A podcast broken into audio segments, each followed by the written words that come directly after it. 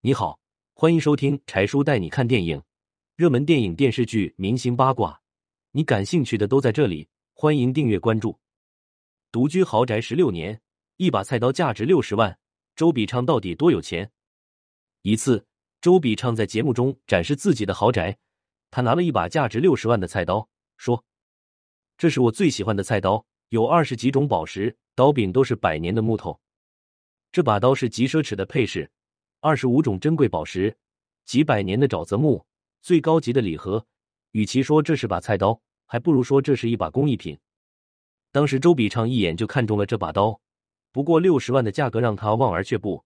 但是转念一想，自己也确实很喜欢，所以咬咬牙买回了家。周笔畅介绍说，平常切个菜、切个牛肉，一般都是用这把刀。邻居还想借这把刀用，能住在北京大豪宅的人。也都是有眼力的人。邻居掂起这把刀就觉得价格不菲，但他没想到会这么贵。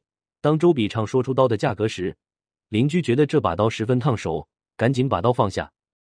邻居打趣他：“你用六十万的刀切一块钱的葱啊，奢侈哦。”周笔畅有点不好意思，笑着说：“个人喜欢吗？”节目播出后，有人惊讶周笔畅的刀居然这么奢侈。有人在说，花这么多钱买一把菜刀，究竟值不值得？以当事人来说，肯定是值得的，否则也不会花钱买了。人活一世，快乐最重要，管他是六十块还是六十万块，为自己的喜欢花钱永远不亏。对此，你们怎么看呢？